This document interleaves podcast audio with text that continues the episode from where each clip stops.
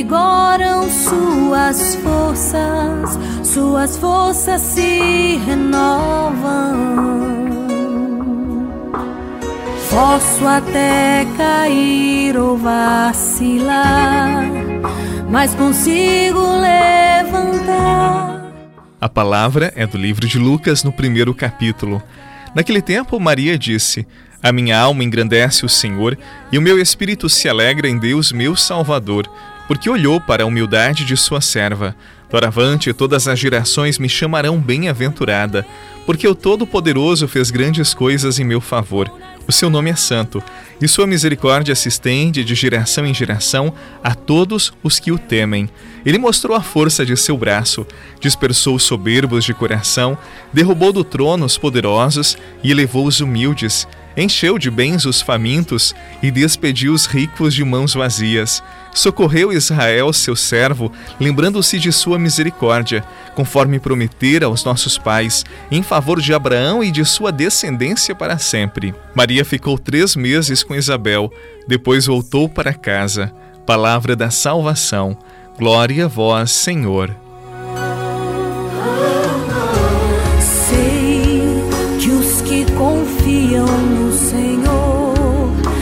Revigoram suas forças, suas forças se renovam. Posso até cair ou vacilar, mas consigo levantar, pois recebo dele asas e como águia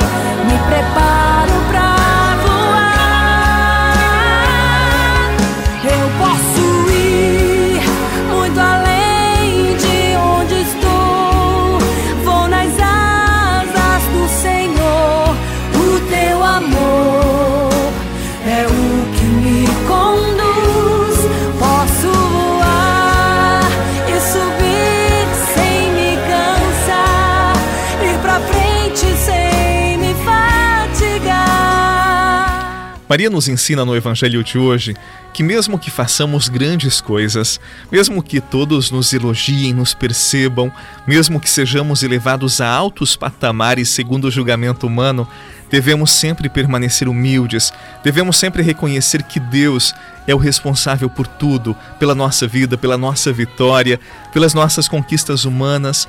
Afinal, se Deus retirar o seu favor, o que vai sobrar de nós? O que nos sustentará? Maria, plena da graça de Deus, ela nos ensina que permanecendo na humildade e vivendo sempre na graça de Deus, nós saberemos reconhecer que tudo é bom, porque Deus é santo e nos dá aquilo de que precisamos. No entanto, se deixarmos nosso ego tomar conta de nós, as nossas vaidades, as aparências que por vezes enfeitiçam o nosso coração, nós podemos nos perder, nós podemos facilmente nos desiludir e a queda pode ser grande. As falsas riquezas, as falsas alegrias, elas não persistem por muito tempo. Maria encontrou o grande tesouro da sua vida ao responder sim a Deus. Ela encontrou o pleno sentido da sua existência. Nestes dias que antecedem o Natal, vamos fazer essa descoberta, tal como Maria, para que Jesus possa nascer em nossa casa, em nosso coração e nossas vidas. E não nos esqueçamos, Deus se fez pequeno em Jesus, nasceu numa manjedoura simples. Aqui está o segredo do Natal. Na simplicidade da nossa vida, do nosso coração, Deus se revela e olha com amor por cada um de nós. Augusta, Rainha do céu, soberana dos anjos de Deus o poder e a missão de pisar a cabeça do mal, e por isso rogamos a vós. Envieis o exército celeste para nos ajudar.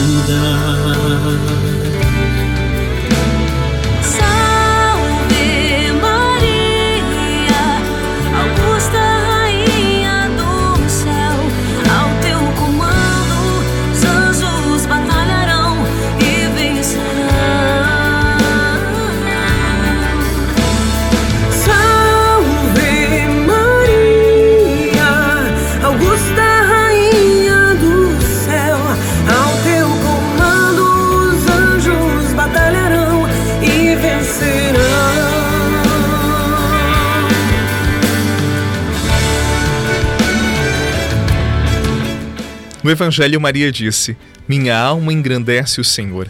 Para nós, nestes últimos dias de 2020, este ano bastante difícil, esta frase, esta oração de Maria, pode nos servir como motivação para revisarmos tudo o que nós fizemos até aqui e para refletirmos.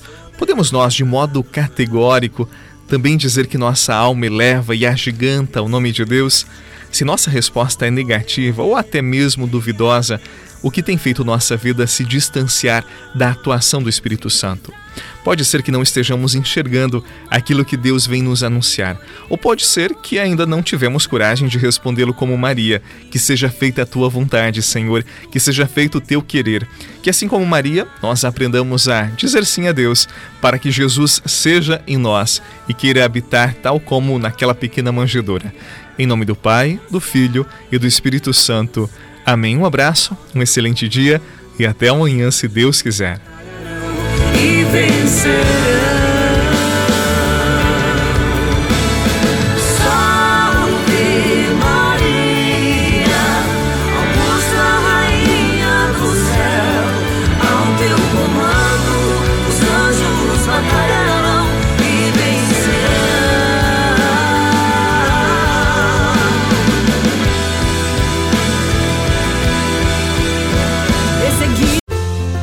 Você rezou com o Padre Eduardo Rocha, pároco da Catedral de Tubarão.